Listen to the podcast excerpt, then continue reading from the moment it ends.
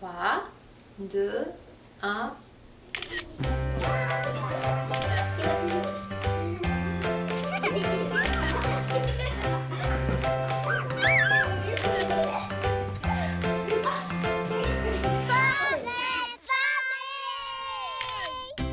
Bonjour à tous, j'espère que vous allez bien. Marianne Paquette avec vous pour les 60 prochaines minutes avec grand plaisir. Vous écoutez l'émission Portrait de famille sur Canal M. Aujourd'hui, je vous présente le portrait de famille de Wassila Djabi, la maman de Khalil, 20 ans. J'espère bien prononcer son prénom tantôt. Wassila pourra me reprendre si ce n'est pas le cas? Comme à chaque émission, je m'inspire, vous le savez, du parcours de mon parent invité pour euh, bâtir cette émission. Et celui de Wassila, ses expériences, son vécu, son parcours est extrêmement riche, ses idées multiples et diverses. Donc, j'ai été très bien servie. Vous pourrez l'entendre pour construire cette émission. En deuxième partie, avec Florence Pardo, coordonnatrice générale à l'Action des femmes handicapées Montréal, on discute des défis d'être une femme en situation de handicap. Et qui dit femme dit bien souvent mère, mais aussi travailleuse, citoyenne. De quelle façon on peut mieux les soutenir et les accompagner dans leurs différents rôles? Avec Laurent Trépani-Capistran, juriste chez Juriste à domicile, on aborde une problématique, celle de l'accès au logement adapté pour les personnes en situation de handicap. Et pourquoi je dis problématique? Peut-être parce que cet accès, il est ardu. En fait, il est ardu et de plus en plus rare.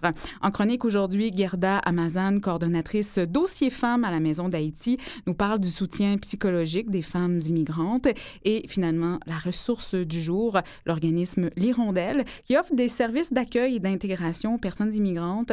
On en discutera avec Rudy Carlier et les conseillers partenariat et entreprises et il nous parle de l'accès au travail qui est bien sûr au cœur de l'intégration. Tout ça et bien plus, restez là, ça va être bon ce show-là.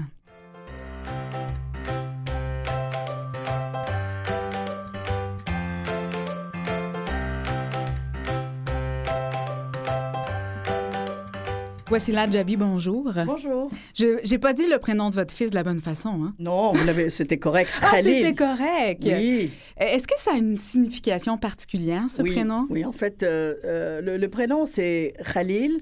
Ça veut dire le confident, celui qui est proche de toi. Dans... C'est aussi, ça décrit un état, euh, l'état de l'amoureux, donc mm. avec, avec son, son, amoureuse, Al-Khalil.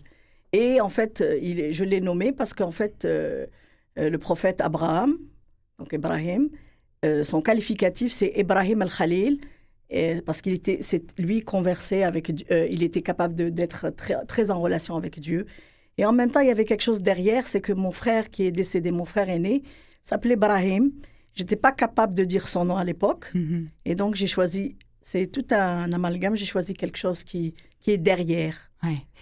Voici là un des beaux problèmes que l'on a eu avec vous, c'est choisir cette photo, la photo pour représenter votre famille. On ah demande ah oui, ah oui, à toutes nos familles. Peut-être parce que, je le disais en introduction, votre vie est, riche, votre parcours multiple également. On a décidé, tout juste avant l'enregistrement de l'émission, de présenter une photo avec bon, avec bien sûr votre fils. Ce fils qui est peut-être si important parce que si on avait écouté votre famille lorsque vous étiez plus jeune, vous ne l'auriez jamais vu, cet enfant-là. Tout à fait, tout à fait. Mon fils, c'est vraiment euh, la prunelle, comme on dit, euh, de mes yeux, là. Et ce fils-là, je l'ai toujours espéré. C'était un rêve, une utopie, un rêve et une, utopie en même temps. Donc, euh, oui, c'est un bon choix. Mon fils, c'est important dans ma vie. Pourquoi votre famille pensait que vous ne pourriez jamais être une amoureuse, être une femme, être une maman? C'est que tout jeune, bébé, à peine trois mois, vous avez eu une maladie, disons, grave, polio-myélite, qu'on appelle ici polio, et vous vivez maintenant avec les conséquences de cette maladie-là. Oui. Je vis avec le syndrome post-polio, qui est un syndrome assez complexe que j'ai découvert en fait au Québec parce que je me culpabilisais beaucoup par rapport à toute la fatigue que j'avais euh, de mes membres supérieurs notamment parce qu'ils étaient surutilisés. Je portais, j'étais avec des béquilles, donc j'étais debout. J'ai toujours combattu pour être debout, comme tout le monde. Toute, petite, j'avais trois ans euh, dans un hôpital en France. Euh, je faisais, j'étais déjà rebelle. Donc, j'ai enlevé, euh, j'ai incité tout le monde à enlever ces appareils avec, vous savez, c'est des petites ceintures là qu'on qu'on qu'on ferme. Imaginez des petites ceintures de pantalon, là, des petites, petites, petites, il fallait les enlever. Et donc, je leur ai dit, levez-vous. Et euh, effectivement, euh, moi, à l'âge de 5 ans, j'ai décidé que je marcherais, qu'il n'était pas question que je reste à, à quatre pattes. Sinon, je, me- je devais être toujours appareillée, donc avec un appareil, vous savez, avec toutes les, les ceintures et compagnie, là. Donc, oui, euh, je suis, euh, comment dire, euh, rebelle dans l'âme parce que Ouais. je veux marcher. Mais quand j'étais au Québec, j'ai eu l'opportunité d'avoir un outil qui m'a pas été présenté parce qu'en fait, c'est même pas parce que en Algérie, il n'y a pas d'accessibilité. Ouais. En France, je- le statut ne me permettait pas d'avoir ça. Mais au Québec, c'est un- c'est une. Euh, je sais pas comment nommer ça, c'est une opportunité, c'est un, Mm. c'est un salut. Pour moi, ça a été un salut d'avoir ce fauteuil, Ouais. d'avoir la possibilité d'avoir d'abord un quadriporteur parce que quand, on, quand on arrive comme immigrante, on n'a pas de médecin de famille, on n'a pas de dossier médical, on n'est rien, on est zéro, on est, on est vide, donc les gens ne nous connaissent pas. Et ça a été une opportunité. Donc, vous le dites, Wassila, arrivé ici au Québec en 1999, vous avez vécu en Algérie, en France, accouché en Angleterre. Je veux revenir justement à cette grossesse que vous avez eue, euh, mis en France et après en Angleterre. Une magnifique grossesse où vous vous êtes senti, je dirais, pleine. remplie, Ouais, pleine. ouais. Oui, effectivement. Donc, j'ai connu mon conjoint, mon premier conjoint, parce que j'en ai un deuxième maintenant. J'ai connu, pas en même temps, hein. j'ai connu mon, mon conjoint en France, à Paris. Et donc, euh, ça a été un- un- amoureuse et un choix, quelque Ouais. part, parce que on n'a pas le. Je me sentais pas avoir le choix complètement d'avoir le conjoint. Donc, euh, Hmm. il y a eu ce conjoint intéressant dans le sens humain, qui m'acceptait tel que j'étais, avec ce handicap-là, parce qu'il est un obstacle au niveau de la relation. Ouais. Donc, euh, je suis tombée amoureuse de lui. Lui devait quitter pour l'Angleterre. Et donc, je l'ai rejoint quand- à un moment donné. On s'est mariés, le mariage seulement religieux. Et euh, je suis tombée enceinte. Je faisais à l'époque mon première année, ma première année de doctorat en, bio, en biologie, en biologie moléculaire. Et euh, donc, euh, ça a été, on m'a mis devant le choix, l'obligation de ou, ou avorter ou continuer ma grossesse et quitter. Donc, j'ai j'ai décidé que je gardais cette grossesse parce que pour moi, c'était un rêve d'avoir un enfant. Et quand, pendant ma grossesse, même si j'étais vraiment, parce qu'on n'avait pas les moyens, euh, il y avait un- une condition de vie très difficile, plus difficile euh, que ce que j'ai vécu, pour moi en tout cas au Québec, au Québec. Mais euh, c'était, j'étais pleine, j'étais, j'étais heureuse euh, d'être enceinte et d'être avec celui que j'aime et qui m'aime. Donc j'étais très heureuse cette période-là, même si vraiment financièrement c'était très Ouais. difficile de rejoindre les bouts. Et que vous étiez loin de votre famille qui était en Algérie à ce moment-là. j'étais seule. Vous l'avez dit, Wassila, lorsque vous êtes arrivé, bon, dans des situations quand même complexes en 99 au Québec, vous vous êtes senti tout de même accueilli, vous avez pu bénéficier d'opportunités, ce qui était peut-être pas le cas en Algérie. Et j'aimerais ça vous entendre parce que j'ai pas eu l'opportunité de le faire dans les portraits de famille précédents, Mhm. le regard du handicap ailleurs. Et bon, vous, votre connaissance, c'est ce pays, l'Algérie, qui doit être bien différent d'ici. En fait, pas si différent. Parce que l'Algérie, quand même, ce n'est pas le. Comme on pense qu'on est sous des tentes et tout. On est vraiment dans. euh, c'est très. C'est la France, euh, le style français, là, vraiment. euh, richesse, voiture à outrance, su- super luxe. et j'ai eu le, le- le bénéfice, ou, le, ou disons, la- la- la- comment on appelle ça, le privilège, parce que c'est un privilège, euh, de naître dans une famille euh, a- assez aisée. Mhm. Donc, mon père était assez aisé. Donc, j'ai pas manqué financièrement de, de manger et tout ça. Et ce qui est drôle, c'est que, étant aisé, mon, ma famille n'a jamais pensé à l'accessibilité pour me faciliter la vie. Donc, notre maison, il y avait plein, c'est une villa, il y avait plein d'escaliers, il y avait plein. Donc, et j'avais, la seule chose que j'avais, et c'est important parce que j'ai fait des études, Oui. parce que j'ai pu avoir ces choses-là, c'est j'avais un chauffeur qui m'emmenait à, à l'école et qui me ramenait, tout ça. Euh, autant mes, soeurs- mes soeurs que nous, tout le monde. En fait, on était bien nantis, comme on dit. Euh, bref, Et mais ça, le regard. important pour votre famille, ouais, Oui, que vous oui. ayez accès à ces études-là. Absolument. Ma mère, pour elle, c'était central que je sois la plus, la plus, euh, la plus instruite, euh, que je sois mieux instruite que mes, mes sœurs et mes frères, parce que je devais m'en sortir dans la vie, parce qu'elle savait que dans la société, le mariage n'était pas euh, dans le, le lot de, des, des choses que normales, Elle s'était un petit peu trompée là-dessus, Wassila. Vous êtes arrivé au Québec, belle opportunité, comme vous l'avez si bien souligné, mais il y a eu quand même cet enjeu du logement, de trouver un logement. À un moment donné, vous vous rendez compte que c'est ardu. Vous faites un test avec votre conjoint du moment. Il y va seul et soudainement, c'est facilité. Ça semble être plus aisé pour lui. Et vous vous dites, ah ben, peut-être que le problème, c'est pas le fait qu'on soit issu de l'immigration, mais plutôt mon handicap qui, dérange. On en parle à l'instant de cet accès au logement adapté pour des personnes qui vivent avec un handicap avec leur entrée panique Capistran.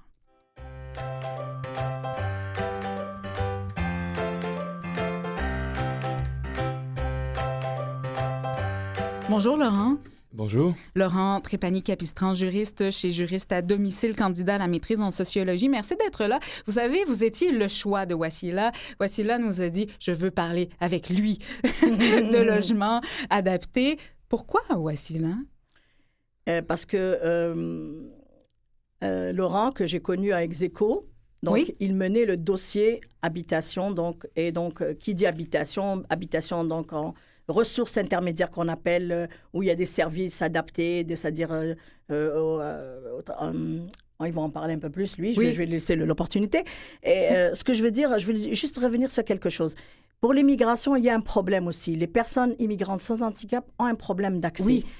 D'ailleurs, c'est pour ça qu'on nous retrouve beaucoup plus dans Côte des Neiges. C'est là où j'ai habité la première fois il y a comme une facilité, il y a des agences qui sont comme habituées, ils ont un type de logement, donc ils nous offrent cette, cette possibilité. Sinon, il y a un problème parce qu'ils voient le crédit, ils voient, le, ils voient la, tête que tu as. Les problèmes, en fait, simplement. Euh, Excusez. Je reviens à Laurent. À Laurent. le portrait, vous êtes là pour ça, en fait, Laurent, nous dresser ce portrait du logement adapté au Québec, je le disais en introduction, qui me semble de plus en plus ardu. Pourquoi il y a eu des coupures récemment? Eh bien, le portrait, en fait, en tant que tel, la réponse que je vais devoir vous donner, elle va forcément être incomplète parce que, euh, d'abord, et ça fait partie du portrait, on a, on a peu de statistiques, on a peu de gens qui vont recenser ces logements-là. Euh, Montréal a fait un effort en juillet 2016 euh, de, faire un recensement pour essayer justement de nous donner une espèce de vision globale, comment va le logement adapté à Montréal. Mais malgré tout, ce portrait-là, il demeure incomplet et c'est une, une vision très, très précise. Reste qu'on on peut parler de ce qu'on voit quand même sur le terrain et on voit ben, une difficulté dans la recherche qui est énorme pour des raisons multiples. Une longue attente pour le logement social qui est important aussi pour les personnes en situation de handicap, le logement social.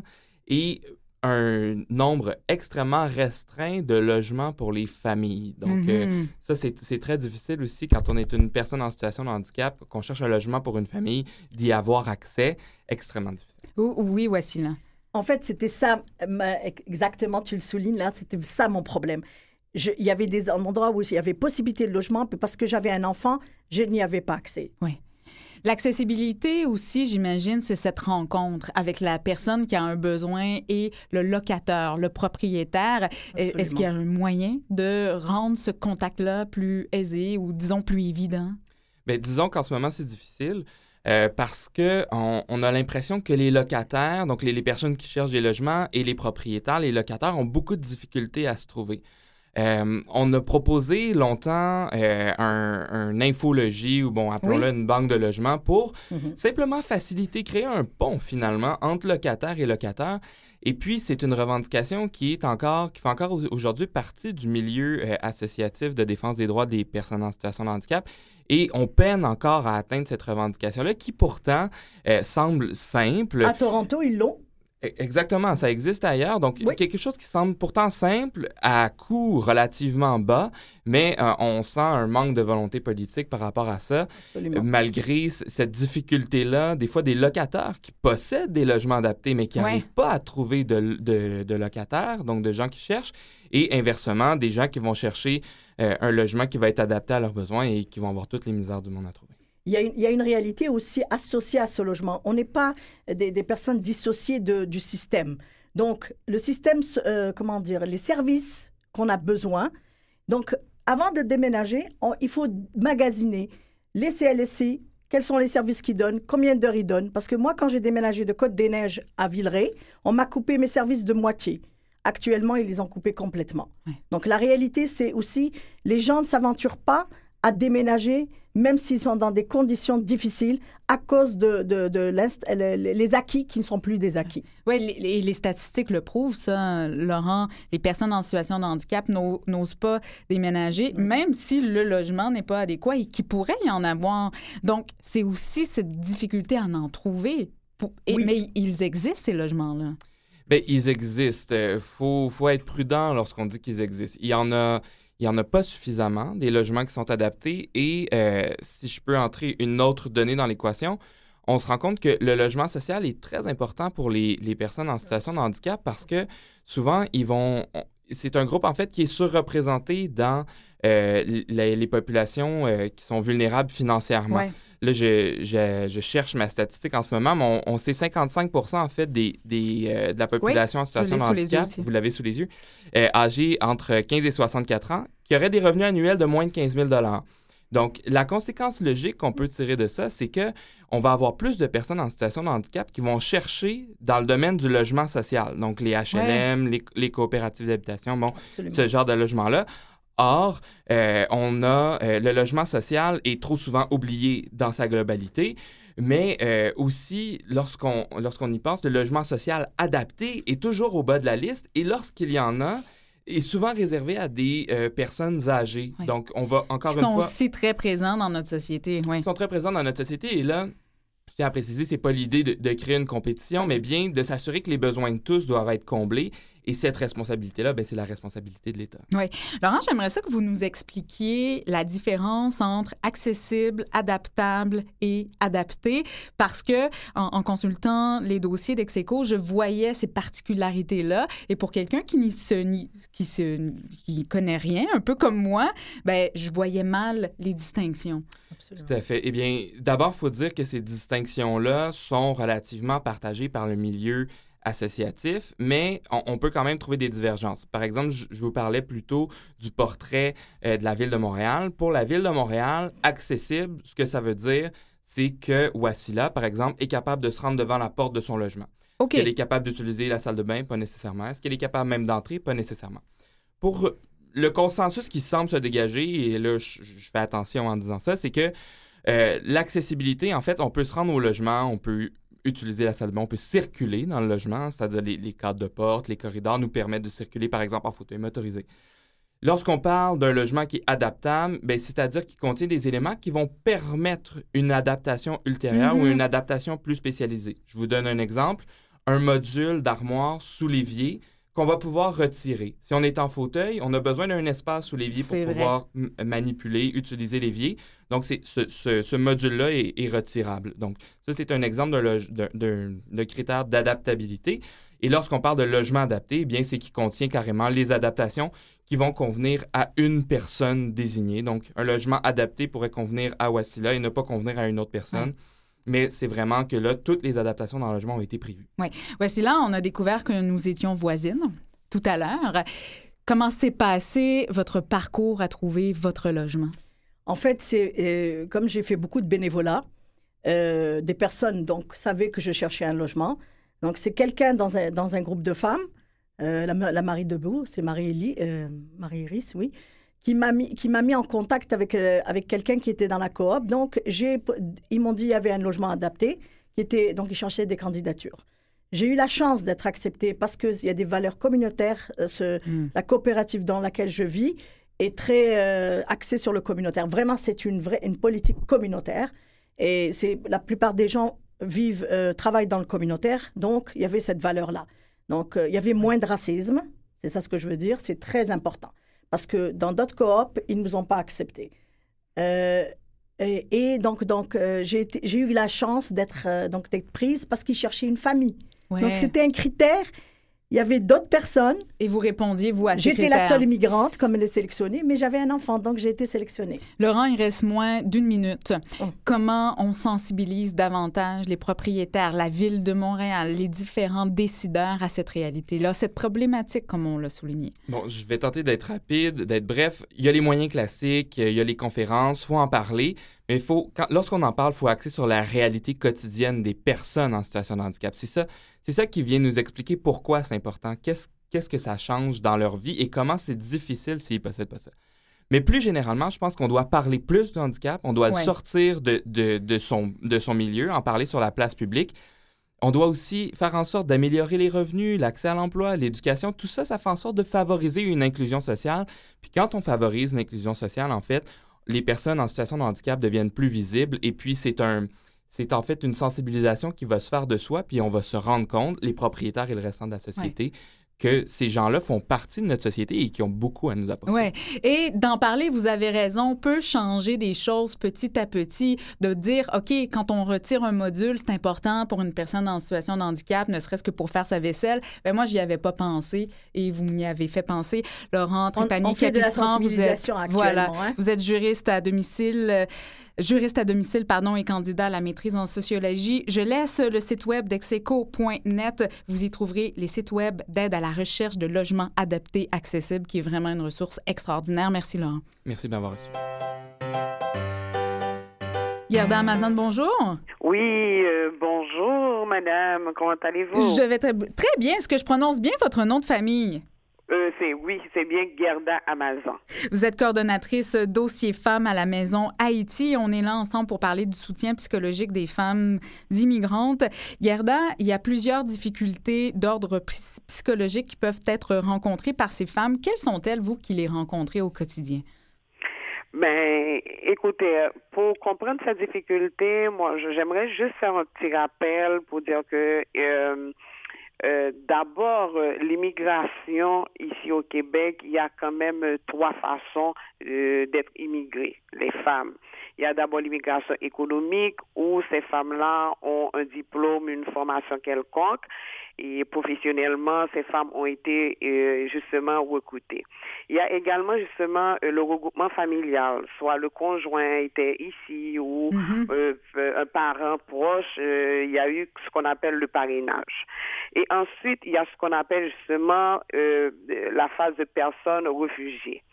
Alors, déjà pour comprendre cette difficulté, il faut comprendre à partir même de ce processus-là, Ouais. ces trois façons, on peut déjà avoir beaucoup de problèmes euh, pour ces femmes-là. Euh, D'une part, c'est qu'au niveau économique, des fois les femmes viennent et ce sont des femmes qualifiées qui n'arrivent pas vraiment Ouais. à être casées dans le système. Ou bien euh, à partir du conjoint ou proche parent, mais il y a eu des malentendus, il y a eu des choses qui ne passent pas, des divorces, des séparations, des choses comme ça. De la violence. euh, La Ouais, si violence, souffle mais si ça à l'oreille? Exactement. Si on, on aura le temps, on va rentrer là-dedans parce que c'est quand même. on n'aura pas de temps, le temps. Euh. Gerda, Et réfugiés, maintenant, avec tous les traumatismes sortant de leur pays. Alors, c'est juste pour vous dire vraiment, si on prend déjà euh, leur euh, profil d'immigrés, c'est déjà une problématique arrivée ici. Oui, donc on comprend d'entrée de jeu que ça peut être extrêmement complexe. Comment on amène cette femme à elle-même comprendre d'où vient le problème, à l'identifier et à le communiquer? Parce que quand on arrive dans une situation déjà si ardue, ben, ou peut-être même parfois confuse, de juste nommer qu'on a besoin d'aide, ça peut être difficile, Gerda. Extrêmement difficile, extrêmement difficile. Moi, je pense que pour aider ces femmes-là à comprendre qu'il y a un problème, il faut déjà avoir de l'écoute. Malheureusement, souvent pour aider, on veut carrément imposer quelque chose déjà toute faite. Par contre, on ne connaît pas la réalité de la personne. Ensuite, étant donné que ce sont des, des, des femmes qui viennent dans un pays d'accueil, il faut bâtir justement un lien de confiance avec ces femmes-là. Il faut justement approfondir la problématique, nommer les choses s'il s'agit de violence. Par exemple, la violence seulement, le cycle de la violence, c'est compliqué, c'est difficile. L'étape d'aliénation, ça monte, ça, ça revient. La personne qui est manipulateur, tout ça, Ouais. il faut discuter tout ça pour que la personne puisse comprendre. Question justement culturelle également. Ça veut dire que quelque part, oui, j'aimerais dénoncer, mais que dirait la parenté, la famille, Ouais. l'environnement? Il y a toute cette problématique-là. Et perdre Et ses puis, enfants, des fois. pe- perdre ses enfants, ça c'est justement ça. surtout pour les femmes. euh, je peux dire, euh, ou qui se retrouvent dans des familles vraiment élargies, qui est un petit peu différent au Québec, parce que vous savez, dans les pays du Sud, particulièrement, c'est la famille élargie. La famille a beaucoup d'impact sur nos décisions. Ensuite, moi, je pense qu'il faudrait créer ce qu'on appelle un lien euh, euh, de confiance par rapport à la société, le sentiment d'appartenance, de la justice sociale, de sécurité, de l'environnement de croire dans notre société, dire aux gens, écoutez, ici, il y a, il y a la justice, vous, vous serez ouverte en tant que femme victime. On a besoin de tout ça et on a besoin aussi d'outiller, d'outiller d'une façon euh, par rapport à, leur réalité. Par exemple, ces femmes-là, mis à part les problèmes d'immigration, etc., mais des fois aussi euh, euh, conciliation, travail, famille, parce que leur profil, des fois, c'est monoparental, parce qu'ils doivent laisser pour aller vivre et seuls dans, dans une maison d'hébergement. Des fois, justement, il faut avoir deux ou trois jobs. Entre-temps, on est seul. C'est tout ça. Il faut outiller par rapport à leur réalité. Gerda, là, elle trépigne sur son siège elle a envie vraiment de communiquer.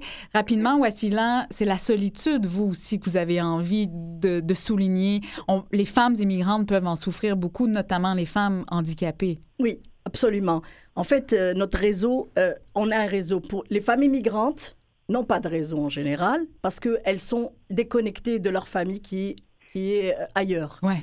La question, c'est est-ce qu'elles sont seules, donc monoparentales euh, de se faire comprendre. Donc, il y a toute la, réalité culturelle de se faire comprendre. Donc, si elles ont des enfants, elles vont avoir peur. Ça a été la réalité, la réalité de beaucoup de femmes d'entre nous, d'avoir peur de perdre ses enfants si on, si on dit, par exemple, qu'on est, on est faible, on n'arrive pas à faire ça, on n'arrive pas... On vit de la violence, ouais. C'est ça. On a peur. Le système, euh, on ne le connaît pas et on a peur parce que les gens ont des préjugés. Donc, il y a des préjugés. Les, les immigrés sont des racistes automatiquement et on a peur de tout ça. Donc, il y a une peur de perdre ses enfants, le système, la DPJ et compagnie. Il faut sécuriser, bien sûr, ces femmes. Gardez Amazon, il reste qu'une minute à cette entrevue. Je veux absolument que vous nous parliez davantage de la Maison d'Haïti et de ce programme plus particulièrement Femmes, voir plus loin et, tous les bienfaits pour les participantes. C'est l'un de vos programmes à la Maison d'Haïti, mais celui-là, il aide les femmes euh, dans leur soutien psychologique. Et, écoutez, euh, justement, merci beaucoup et je suis vraiment d'accord avec le point d'isolement. Euh, la Maison d'Haïti, justement, c'est l'un de nos objectifs, c'est sortir ces femmes de l'isolement. Heureusement pour nous à la Maison d'Haïti, on a environ 19 projets où on essaie de créer euh, un continuum de services pour ces femmes. Quand on rentre à la Maison d'Haïti, c'est vraiment et, une prise en charge d'une façon inclusive. Hmm. On se sent chez soi, en fait. On se, on se sent chez soi, exactement. Alors, voir plus loin, c'est euh, un programme... Il reste 15 secondes, Gerda, mais on, on, on, amène les gens sur votre site maisonhaïti.org. Gerda Amazon, merci beaucoup. Vous êtes coordonnatrice à la Maison Haïti. Merci beaucoup. Et nous, on se retrouve après la pause. Bye-bye. Restez là, on revient. Vous écoutez Portrait de famille avec Marianne Paquette. Deuxième partie de cette émission, toujours en compagnie de Wazila Djabi. Je vous rappelle euh, ce qui s'en vient tout à l'heure. On parlera avec Rudy Carlier, les conseillers partenariats et entreprises du côté de l'Hirondelle, un organisme qui offre des services d'accueil et d'intégration aux personnes immigrantes. Rudy habite le Québec depuis, on pourra le savoir avec lui, à peu près 20 ans.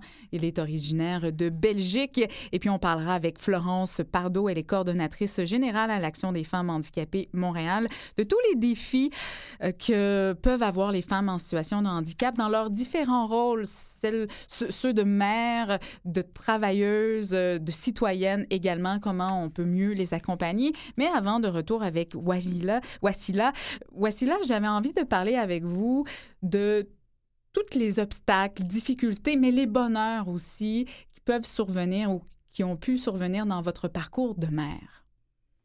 Ah, le bonheur, c'est de le porter dans mon ventre. Oui. Ça a été mon bonheur. Ensuite, quand il est né, et mon fils était, euh, enfin, il était adorable, social.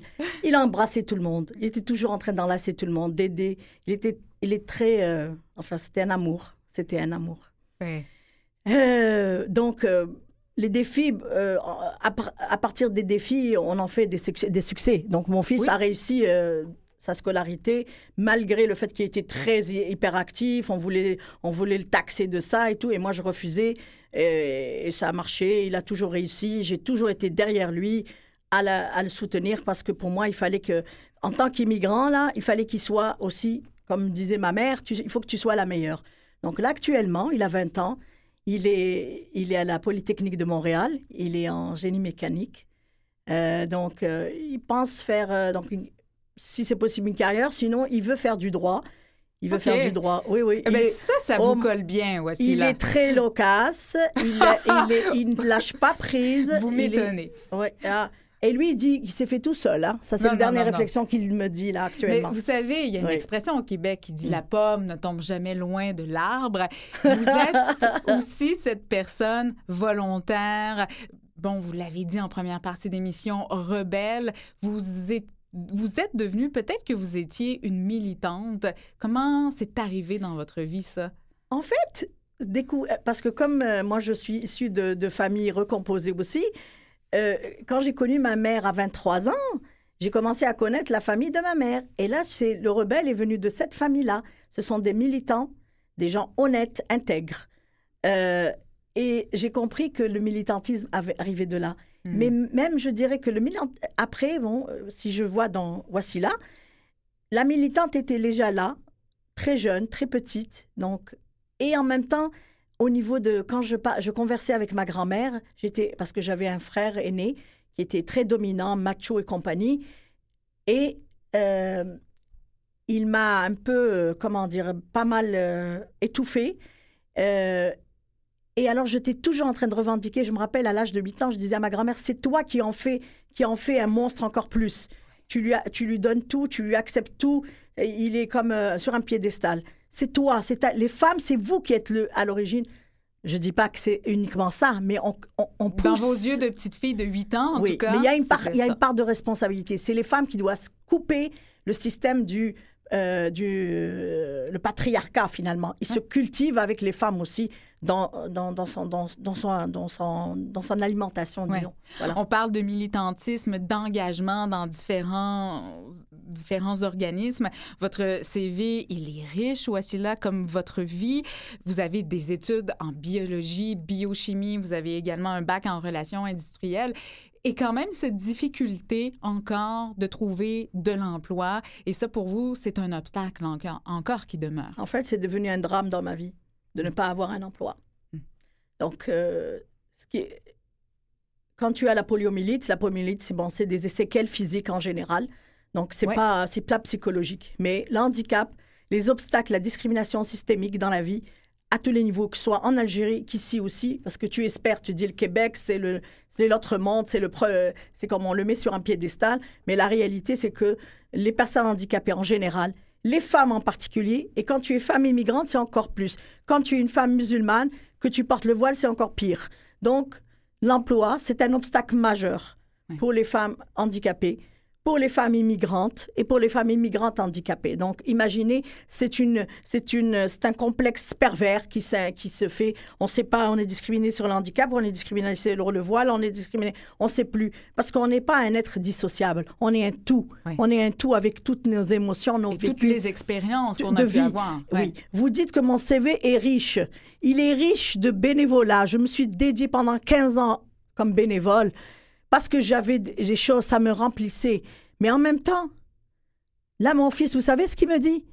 Il me dit que je suis une ratée Ouais. Parce qu'il est tout jeune, Wassila. parce Ouais. que je ne travaille pas. Parce que je ne travaille pas.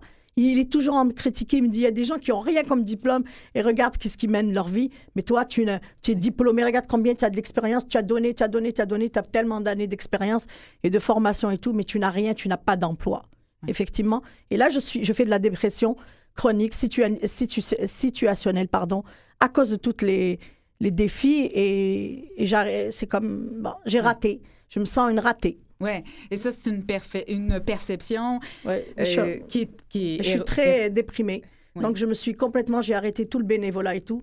Parce qu'on le disait tout à l'heure, le travail, c'est au cœur de C'est l'intégration. la consécration de ta vie, quelque part. Oui. Parce qu'on est malheureusement dans, le, dans, le, dans, le, dans un milieu occidental.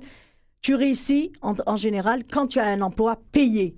Le bénévolat, même ce que j'ai fait, Dieu sait combien j'ai, que ce que j'ai donné, mais ce n'est pas, ça n'a pas de monnaie. Il n'y a, pas, y a pas une fiche de paye derrière, donc tu ne vaux rien Ouais. quelque part. Vous êtes euh, énormément impliquée au sein de l'Action des femmes handicapées comme présidente, comme directrice euh, bénévole, comme coordonnatrice euh, de projet, un organisme qui vise à soutenir, à accompagner les femmes en situation de handicap dans leurs différents rôles. On va en discuter avec Florence Pardo, elle est au bout du fil.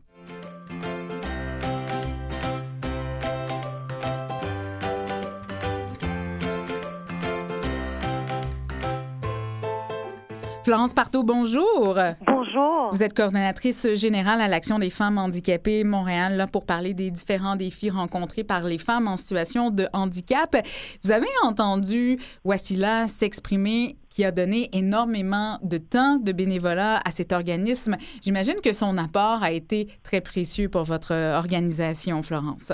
Oh, tout à fait, tout à fait. Euh, Wassila s'est impliquée pendant de nombreuses années. Comme vous l'avez dit tout à l'heure, elle a été présidente euh, aussi pendant de nombreuses années. Euh, je dois vous dire que l'année dernière, euh, à FHM a fêté ses 30 ans. Ah. Et puis, euh, on a institué un prix qui s'appelle le prix Maria Barillet en l'honneur de notre cofondatrice euh, qui malheureusement est décédée il y a quelques années. Et l'année dernière, on a attribué euh, le premier prix Maria Barillet à Wassila, justement Hmm. pour la remercier pour tout ce qu'elle a fait pour, pour Action, mais aussi pour les femmes en situation de handicap à travers le Québec. Ouais. C'était votre mentor, cette femme Wassila. Absolument, mon mentor, vraiment. Ça a été une perte et en fait, euh, c'est une des raisons que quand elle est morte, ça m'a, ça m'a beaucoup touchée et je me suis comme retirée de tout. Ouais, ouais. Comme- ouais. Euh, on est là ensemble, Florence, pour parler de ces différents défis et aussi de cette euh, organisation qui est l'Action des femmes handicapées Montréal. Quels sont vos différents objectifs à travers euh, l'Action des femmes handicapées Montréal? Bon, en fait, euh, l'objectif principal euh, d'action, c'est de, c'est de favoriser, c'est de contribuer à la pleine participation citoyenne et, et le plein exercice des droits des femmes en situation de handicap. En fait, euh, tout simplement, c'est une association, une association de femmes en situation de handicap de Montréal et de ses environs qui ont choisi de se regrouper parce qu'elles ont Mhm. reconnu il y a 30 ans que euh, la spécificité euh, des femmes en situation de handicap euh, demandait euh, qu'il y ait euh, qu'elles aient leur propre groupe pour faire avancer euh, leur, leur- leur, euh, pour améliorer leur- leurs conditions à elles. Oui. Voici là, vous voulez intervenir? Oui, oui, en fait, je, Maria Barillet, une femme extraordinaire, une- de tolérance, une pleine de tolérance. C'est une femme d'origine immigrante. Elle était, elle était donc d'origine italienne et elle est arrivée à 10 ans ici et elle a créé l'organisme parce qu'elle a vu des choses. Donc, c'est parti d'un besoin personnel comme femme immigrante handicapée. Et elle a créé l'association parce qu'elle la voulait pour toutes les femmes du Québec, à, l'i- à- à l'origine. Florence, justement, voici là à parler des besoins, des besoins que cette fondatrice avait, mais les femmes en situation de handicap, elles ont des besoins aussi. Quels sont-ils? Oh mon Dieu, les besoins euh, des femmes en situation de handicap couvrent tous les domaines de vie, que, que, que ça part de l'emploi jusqu'à jusqu'au loisir, parce que malgré les progrès de la société, Ouais. on est encore dans dans une société où l'accessibilité universelle, c'est-à-dire des programmes, des services, de l'environnement, de, de, de, de Les de attitudes. la formation n'est pas assez avancée. Donc, il y a des défis euh, euh, immenses pour les femmes en situation de handicap. Mais euh, un dossier qui revient toujours au fil des années, qu'on remarque, euh, c'est euh, la santé, euh, la violence et aussi la situation économique. Ouais. Alors, un taux haut de pauvreté euh, au niveau de la santé des femmes, santé gynécologique, euh, euh, dépistage du cancer du sein. Et en ce qui concerne la violence, il y a tout euh, le problème de la vulnérabilité accrue des femmes en situation de handicap. Déjà, étant femmes, elles, euh, elles connaissent euh, les difficultés de toutes les femmes, mais il, il y a la vulnérabilité accrue des femmes en situation de handicap. Donc, elles sont très... euh, euh, À risque de à violence. risque Ouais. de violence. Euh, Florence, vous avez parlé d'accessibilité universelle. J'ai envie de faire un- du chemin un petit peu là-dessus avec Wassila parce que tout à l'heure, je faisais le lien aussi, et vous l'avez très bien fait aussi, entre, oui, une femme handicapée, mais avec tous les besoins d'une femme à la base, dont Oui. celui d'être mère et de se réaliser dans ce rôle parental. Wassila, l'accessibilité, ça a été très ardu pour accompagner le parcours scolaire de Khalil. Absolument. Euh, je commence juste par la garderie.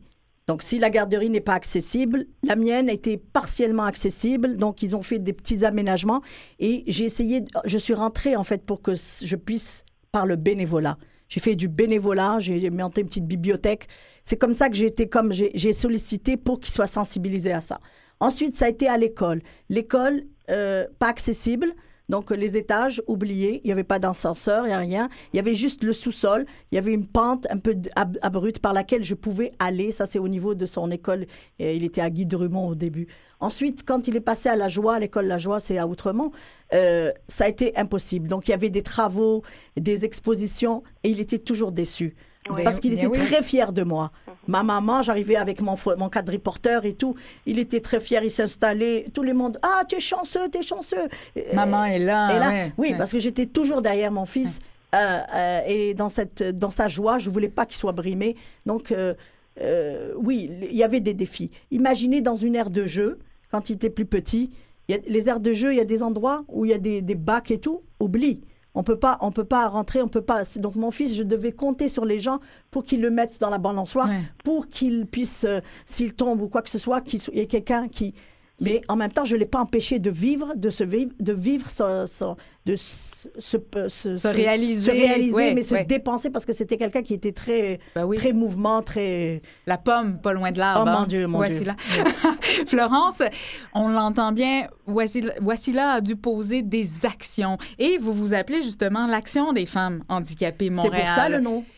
Ah, C'est pour ça le nom. Et, et moi, je suis curieuse de vous entendre, Florence. Quelles sont ces actions que vous portez auprès des femmes en situation de handicap? Eh bien, on, justement, pour atteindre nos objectifs, on, on regroupe nos, nos activités en, en quatre volets. Mhm. D'abord, on fait la, la défense collective des droits. Donc, euh, ça, ça comprend de, de, de se réunir, d'analyser la situation, de venir avec des recommandations, d'interpeller les décideurs, euh, euh, tout ce que ça comprend dans la défense des droits. Certains des dossiers dont je vous ai parlé tantôt, ça rentre là-dedans. Mhm. Ensuite, on a un volet soutien, référence et accompagnement. Donc ça, on, on sert de lien entre la personne qui appelle, la femme qui appelle, la situation dans laquelle elle est et euh, l'intervenant ou l'intervenante dont elle a besoin parce que souvent les femmes en situation de handicap tombent dans les cracks. ok? Ouais. Elles vont aller euh, soit à un centre communautaire, euh, elles ont besoin d'aide et puis c'est pas accessible. Donc nous, on fait de notre mieux pour faire de la recherche, pour essayer de trouver l'information dont, dont elles ont besoin. Et euh, on c'est un lieu de rencontre aussi pour les femmes où elles peuvent être en- entre elles, euh, euh, café rencontre, euh, party de Noël, peu importe. Ouais, c'est de créer un réseau autour d'elles. ouais. Un lieu oui, d'appartenance. en fait. briser l'isolement, ce qui est très, très important, euh, se s'enrichir mutuellement parce qu'on peut trouver ensemble des, des grandes, mais aussi des petites solutions à des situations. Et on a un volet éducation populaire. Donc, on essaie de faire au moins une fois par mois un atelier sur toutes sortes de sujets qui peuvent intéresser les membres. Et, et bien sûr, il y a la vie associative. Donc, Ouais. on encourage euh, les femmes à participer dans les comités, à s'impliquer au conseil d'administration. Donc, c'est un peu euh, comme ça qu'on qu'on qu'on essaie d'avancer ensemble, Ouais. en fait.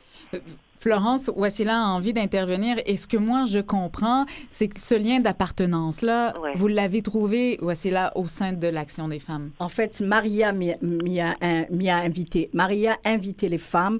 Elle allait à l'association multiethnique pour les immigrantes, donc les, les personnes immigrantes, handicapées, et elle invitait les, les femmes qui voulaient nous re- se rejoindre. Je me suis retrouvée dans ce lieu parce qu'il était vierge, il n'y avait pas de hiérarchie. Donc, tu pouvais te réaliser, faire des choses pour développer des choses, des projets. C'est ce que j'ai fait pendant une dizaine d'années euh, de projets. Euh, L'autre chose que je veux vous souligner, très important, Action a vécu. On a fait toutes ces actions avec très, très peu de financement. Ouais. On parle, je vous dis bien, on parle de 12 000 les premières années, zéro au début, 12 000, 19 000, 34 000, 33, 30, euh, 333, je me rappelle parce que j'ai le, budget, c'est moi qui faisais la trésorerie et tout. Et actuellement, on a 45 000. On ne peut pas faire grand-chose ou très peu on peut. C'est fait à, aux dépens et sur le dos de femmes handicapées qui, elles, vivent des, des difficultés pour faire tout ce, ce- ce travail. Euh, Florence est toute seule au bureau. Ça n'a pas de sens. Pour un organisme qui doit desservir... euh, à Montréal, il y en a, il y a 16 à peu près de femmes handicapées. Donc, ça n'a pas de sens. Florence, avez-vous parle- besoin d'une porte-parole? Imaginez, on est fait. encore, encore sous-estimé en termes de, de- de statistiques parce que les femmes qui ont un handicap psychologique, Oui. donc dépression et compagnie, ne s'identifient pas, ils ont peur. Ouais. oui. OK? C'est pour ça que moi, je me suis identifiée. Même si je dois payer la, euh, le- le- les... je J'ai toujours bousculé les portes pour que d'autres femmes trouvent leur place. Ouais. Parce qu'on a besoin de trouver notre place. Voilà. On, on accueille toutes les femmes avec toutes les limitations. Le seul critère, le critère, c'est la femme qui le détermine. Hmm. Si elle se considère elle-même en situation de handicap, que ce soit, comme Wassila vient de le dire, des problèmes de santé mentale, déficience intellectuelle, euh, motrice, euh, sensorielle, peu importe. Et si elle ne s'identifie pas comme femme handicapée, c'est pas grave, elles peuvent être membres observatrices quand même. Mhm. Donc euh, nous, c'est ça, la porte est grande ouverte euh, pour euh, pour ces femmes. afh-montréal.org pour aller sur votre site web, Florence, en savoir davantage sur tous les services et cet accueil-là que vous donnez à ces femmes. Et bien sûr, qui bénéficie de cette aide, c'est aussi les enfants, c'est aussi la famille. Une femme qui a de l'aide peut après être une meilleure euh, mère, une meilleure travailleuse aussi, prendre toute sa place dans la société. Florence euh, Pardo, c'est tout le temps que l'on a. Vous êtes coordonnatrice euh, générale à l'Action des femmes handicapées Montréal. Ouais, c'est là un dernier truc rapidement. Khalil, mon fils, était toujours avec moi. Donc, ils l'ont connu depuis trois ans et demi jusqu'à 15 ans. Il est partout dans les photos. Donc, c'est une grande famille. Voilà. Oui. Florence, merci pour votre travail. On a cru comprendre que vous supportez bien cet organisme et de main de maître. Oh, merci de m'avoir invité. Ça a été un plaisir. Au revoir, Wassila. Ciao, Florence. À bientôt. Bye bye. Bye, Florence. Rudy Carlier, bonjour. Bonjour. Vous êtes conseiller partenariat et entreprise à l'Hirondelle, un organisme qui offre des services d'accueil et d'intégration aux personnes immigrantes. Vous, vous êtes vous-même un immigrant, Rudy Carlier. Euh, oui, tout à fait. Moi, ça fait euh, 17 ans que je suis arrivé ici au Québec. Et euh, en fait, euh, j'ai eu, je pense, la chance de passer par l'Hirondelle, justement, qui m'a accueilli à l'époque et qui m'a surtout bien guidé. Euh, tellement bien guidé que, vous voyez, je suis même resté en interne. Euh, ça fait 17 ans que je travaille pour l'Hirondelle. OK. Donc, vous êtes arrivé au Canada, au Québec, et tout de suite, vous avez commencé à vous impliquer au sein de l'Hirondelle, si je comprends bien. Ben, en fait, euh, j'ai fait comme tout immigrant. En fait, on arrive avec notre bagage et puis on se dit, ben, on a de l'expérience, on a l'expertise et on va s'en sortir tout seul. Mais au bout de quelques mois, je me suis dit, non, c'est pas normal, il faut que j'aille chercher de l'aide. Et j'ai eu l'opportunité d'entendre justement euh, qu'il y avait des organismes qui étaient là pour euh, nous guider, nous rendre service et surtout répondre euh, aux bonnes questions que nous avions. Et ça, c'est quand les employeurs sont ouverts à nous recevoir et à recevoir cette expertise-là. Rudy, j'imagine que l'un des obstacles, le plus grand obstacle, c'est justement cet accès-là au travail pour les personnes immigrantes. C'est sûr que le, plus grand obstacle que nous avons, je pense que c'est de connaître le marché du travail. Il y a, toute ce- ce- cette envergure euh, de milieu des entreprises, il y a les codes culturels aussi qui sont très différents d'un pays à l'autre. Euh, beaucoup aussi notre manière de se présenter, euh, ça on parle beaucoup du savoir-être parce que dans Ouais. notre manière d'exprimer ou de, de concevoir les choses, des fois ça peut être totalement euh, très très opposé. En Ouais. plein dans le mille. Ouais, voici là, elle rigole en vous écoutant, euh, Rudy. Mais j'imagine que c'est un rire jaune un peu, euh, Wassila. Pas vraiment, parce qu'en fait, il me rappelle Martha Twibanir, qui, euh, elle, son code euh, est vraiment différent. Elle a des expériences. et Ça aurait été une richesse de la voir là. Vous aurez rigolé toute l'émission. Ben voilà, ça c'est intéressant ce qu'elle dit, euh, Rudy. C'est cette richesse-là. On veut, en tant que personne immigrante, pouvoir la mettre en valeur. Est-ce que l'hirondelle peut aider une personne immigrante à mettre en valeur cette expérience? Ben, c'est sûr que ben, moi j'ai appris à, à travailler avec la clientèle immigrante et de, de, de pouvoir justement euh, euh, transférer un petit peu de mes connaissances euh, à travers surtout on a quand même une belle équipe ici au sein de l'Hirondelle où euh, on a des intervenants sociaux qui sont très proches pour justement se soucier de l'accueil, l'intégration, faciliter aussi leur installation parce que des fois aussi il y a d'autres questions que l'emploi. hein. On peut aussi parler de, de l'installation avec la famille. Donc on a une équipe qui est là et qui supporte très bien, qui est très à l'écoute surtout aussi parce que quand je regarde le, par rapport à la masse salariale que nous avons ici à l'Hirondelle, euh, je dirais que 88% sont eux-mêmes des immigrants tout comme moi. Donc on comprend d'autant mieux les gens qui viennent nous rencontrer pour pouvoir euh, d'autant mieux les accompagner. Ouais. Quel est le portrait des personnes que vous recevez ou accueillez à l'Hirondelle? Mon Dieu, on a un portrait, ben, on reçoit plus, plus de 2200 nouveaux arrivants chaque année. Ils nous viennent de plus d'une centaine de pays différents. Donc c'est ça aussi, c'est que nos intervenants, eux, parlent même plusieurs langues. hein. Euh, il faut savoir qu'on, mis à part bien sûr le français, l'anglais, on va pouvoir les accueillir en espagnol, en anglais, en russe, en ukrainien, en roumain, en tchèque, Wow. euh, en portugais, parce que des fois, c'est sûr, ils débarquent carrément. Et puis euh, le français n'est pas encore une connaissance acquise euh, pour ces personnes, donc on se doit de, de les aider, de répondre surtout à leurs besoins. Si vous avez besoin de quelqu'un qui parle arabe et italien, Wassila parle ces Ah, langues. mais euh, voyez, ça c'est un genre de profil de, de personnes que nous engageons parce que c'est sûr que nous, euh, on veut la fibre euh, humaine parce qu'on travaille avec des humains, mais on veut aussi le, la, le- la question euh, linguistique pour pouvoir bien aiguiller et répondre aux, Ouais. aux- aux questions. Alors, je suis là. Je suis, je suis votre femme. Rudy, ce qui est Oui. particulier, et je pense qu'il faut le dire parce que c'est pas le cas de Wassila, bien sûr, qui est arrivé en 1999, c'est que l'Hirondelle offre principalement des services aux tout nouveaux arrivants. Oui, nous, notre clientèle, parce que nous sommes tributaires de nos bailleurs de fonds, nos paliers gouvernementaux, c'est-à-dire le ministère de l'Immigration et Emploi Québec. Et notre mission principale, c'est d'accompagner les nouveaux arrivants. Donc, quand on parle d'un nouvel arrivant, c'est bon, on parle de moins de 5 ans sur le territoire. En fait, exactement, on peut euh, accompagner une personne de 6 ans moins un jour, exactement au niveau calendrier. Euh, ça, c'est notre mission, c'est nos paramètres. Malheureusement, on aimerait ça pouvoir euh, élargir, mais on est tributaire, comme je vous dis, de nos bailleurs de fonds.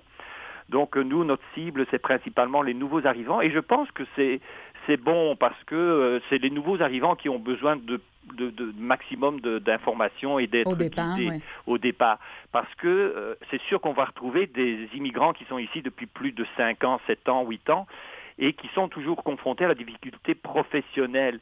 Et malheureusement, c'est vraiment un, malheur pour ces personnes. Moi, je pense, hein, c'est mon avis personnel, ils ont peut-être pas été frappés aux bonnes portes, aller voir les bonnes ressources, ou ils n'ont pas eu les bonnes indications, c'est-à-dire les bonnes directives pour aller voir les services ou les institutions appropriées en leur fonction de leurs besoins ou de leur situation. D'ailleurs, Rudy, vous en avez des ressources pour ces Mais personnes. C'est sûr que nous, on, se fait un peu le porte-parole de, de gui- d'aiguiller. On, on ne veut pas tout. On voudrait pas. C'est sûr, ce serait magnifique d'accueillir tous les immigrants, mais on ne veut pas non plus euh, se prénominer de, de cette situation Ouais. parce que nous, on sert beaucoup de référencement.